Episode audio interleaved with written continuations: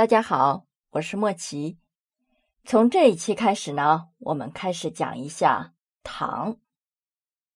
大唐的一些后宫的女主人呢，她们为大唐的经济繁荣、政治稳定又做出了哪些贡献呢？我们先来讲一下唐高祖李渊的皇后。李渊的皇后是谁呢？窦氏。这个窦氏啊，在我们之前讲武帝的时候，已经稍微的提及过他了。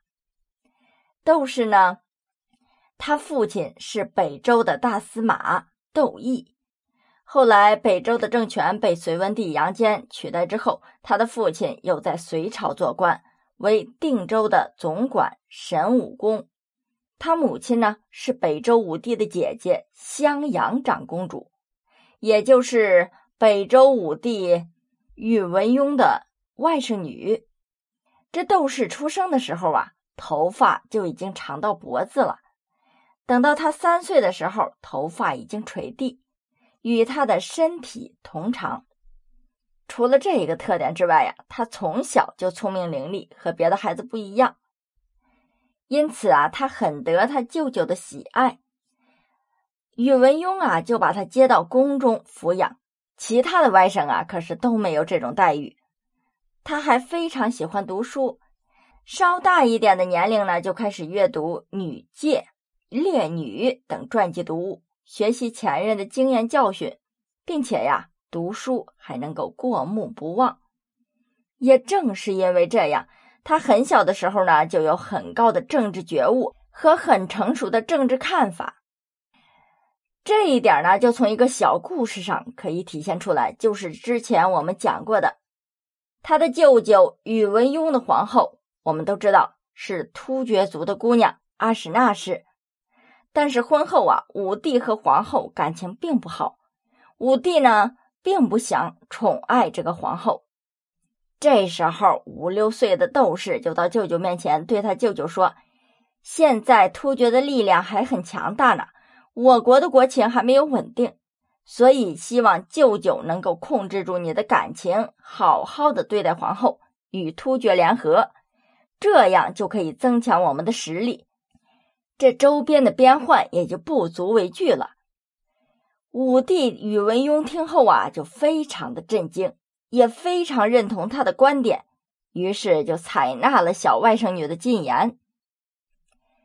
在杨坚取代北周，建立了隋朝政权之后，窦文听到这个消息呢，是非常悲痛，痛哭流涕的说：“啊，真恨自己不是男儿身，不能救舅舅一家于危难之中。”他的父亲呢，就赶紧捂住他的嘴巴，说：“这话你可不能乱说呀，这会给家族招来杀身之祸的。”这窦氏啊，不仅长得漂亮。还非常的有见识和才华，所以呢，就有很多人上门提亲。但他父亲窦毅呀，对他母亲说：“说我们家的女儿啊，长得又好，见识又不凡，我们可不能随随便便就给她找个人嫁了，一定要挑选一个贤能的夫婿。”他的母亲自然也很赞同啊。后来夫妻俩就商量啊，找人在屏风上画了一只孔雀。然后呢，就把屏风摆在了屋子中间。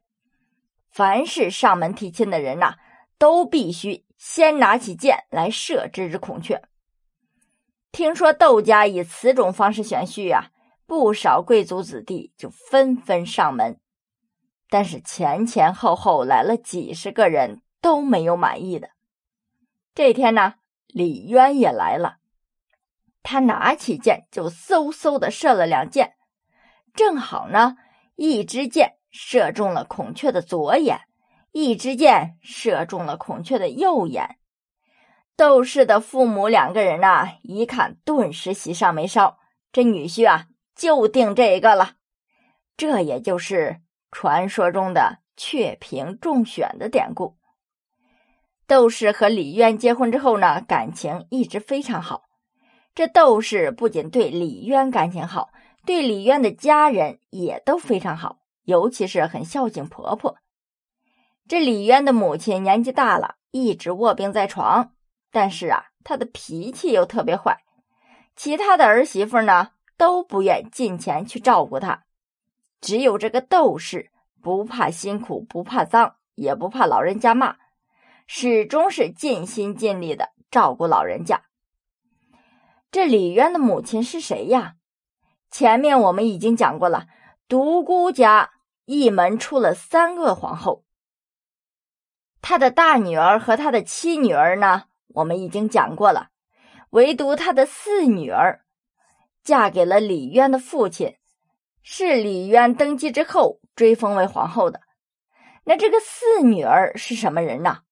据野史记载呀，她心思特别重，通过各种手段趋炎附势，但是没想到阴差阳错爬上了李渊他父亲的床。就这样成了李渊的母亲，没想到命好啊，又成了唐朝的皇太后。当然，她是没有正式封号的，这是在李渊登基之后追封的他的一个封号。我们接着讲窦氏，这窦氏呢，衣不解带的在床前伺候，让李渊和他的家人呢都特别感动。除了这温婉贤良之外，窦氏啊。还很会写文章，也擅长李渊的书法。如果是把他写的字和李渊写的字混在一起，这外人呐很难分清楚到底哪些是窦氏的作品，哪些是李渊的作品。窦氏在五六岁的时候就展示了他非同一般的政治见解，所以呢，他对李渊的政治生涯帮助也很大。隋文帝之后。隋炀帝执政，炀帝呢就很喜欢各种珍奇的马匹。有一次啊，李渊得到了几匹好马，就自己留了下来。这李渊是骑马打天下的人呐，岂有不爱马之理？就跟现在的男人爱车一样。这窦氏啊，看到之后就对他说：“说这隋帝非常喜欢马匹，如今呢，你得到了这几匹珍稀的好马。”最好啊，你是献给皇上，不然若是以后有人将此事传入皇上的耳中，恐怕你会引来祸患。这李渊呐，还是舍不得，不愿敬献。结果呀，果然就被隋炀帝知道了，他就因此遭到了贬谪。隋炀帝呢，后期贪图享乐，大兴土木，我们也都知道，导致这国家很乱。李渊就想起了窦氏的话，就经常四处搜集良马敬献给隋炀帝。后来就果然保全了自己。李渊后来呢，还常常想起窦氏的话，有时候啊，就涕泪齐下的对几个孩子说：“说如果我早点听从你们母亲的话，早就得到现在可以得到的东西了。”到了隋炀帝末期，这李渊一直在外征战。窦氏呢，是又要照顾家里，又要替丈夫担心，最终劳累生病而死。李渊取得帝位之后，下诏命名窦氏所葬的园陵为寿安陵，并追封她为皇后，上谥号为穆。唐高祖李渊死后，与窦皇后一起合葬于献陵，窦皇后呢，也被尊称为太穆皇后。好了，各位，唐高祖李渊的皇后这一期呢，我们就先讲到这里。下一期呀，我们再讲一个有大义的一个皇后，为唐朝的江山做出了不朽的贡献。他是谁呢？不是武则天，我们敬请期待。